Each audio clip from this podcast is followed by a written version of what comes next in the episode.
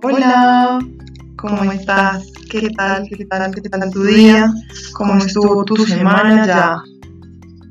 Tal vez oigas este podcast y ya haya pasado el fin de semana o tal vez se está acercando el fin de semana. Solamente espero que lo disfrutes o que lo hayas disfrutado. Bueno, estamos acá en un episodio más de Walking in Love. Cada día es un día para poder caminar y vivir en amor. Así que dice, permanezca pegado, a la vid y produzca fruto. Cuando se enfoque en vivir una vida de amor, le animará a saber que no puede luchar por conseguirla. El amor no vendrá como resultado de sus propios esfuerzos, pues ese es el primer fruto del Espíritu y se produce gracias a la vida de Dios que se encuentra en ti. En realidad, desde el momento en que tú naces de nuevo, recibes todo el fruto del Espíritu en tu interior. Siempre será parte de tu espíritu renacido, pues tu espíritu está hecho a la imagen de Dios.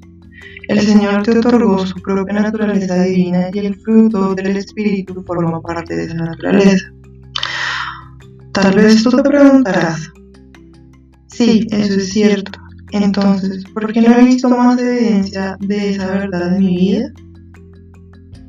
Me he esforzado mucho por ser amoroso y generoso, he luchado y pareciera que no puedo lograrlo.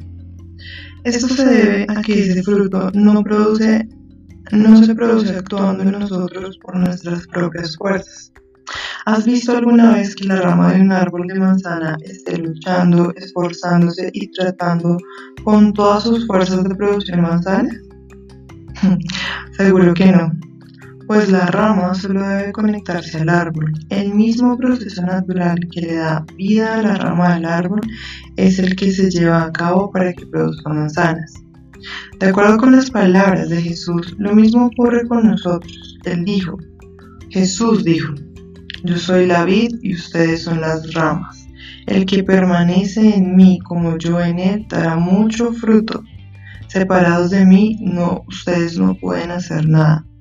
Eso está en el Evangelio de Juan, en el capítulo 15, en el versículo 5.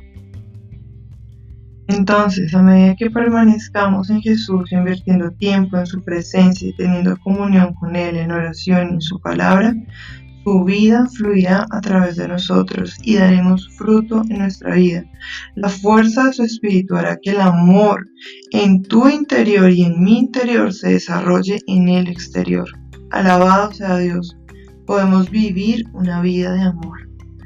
No en nuestras propias fuerzas, sino con solo permanecer en Jesús. Cuando nos enfoquemos en hacer lo necesario para permanecer en unión y en comunión con el Señor, produciremos frutos en abundancia.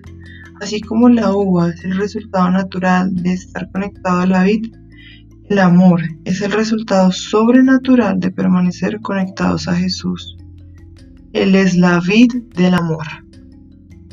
Y el texto que te quiero dejar es el siguiente. El fruto del Santo Espíritu, la obra que su presencia realiza en su interior, es amor, gozo, contentamiento, paz, paciencia, un temperamento moderado y paciente, gentileza, bondad, benevolencia, fidelidad, amabilidad, mansedumbre y humildad dominio propio, autocontrol. Y esto lo vas a encontrar en el libro de Gálatas, capítulo 5, versículo 22 al 23. Así que hoy es un muy buen día para permanecer pegado a la vid y producir fruto. Ahora revisa qué clase de fruto estás produciendo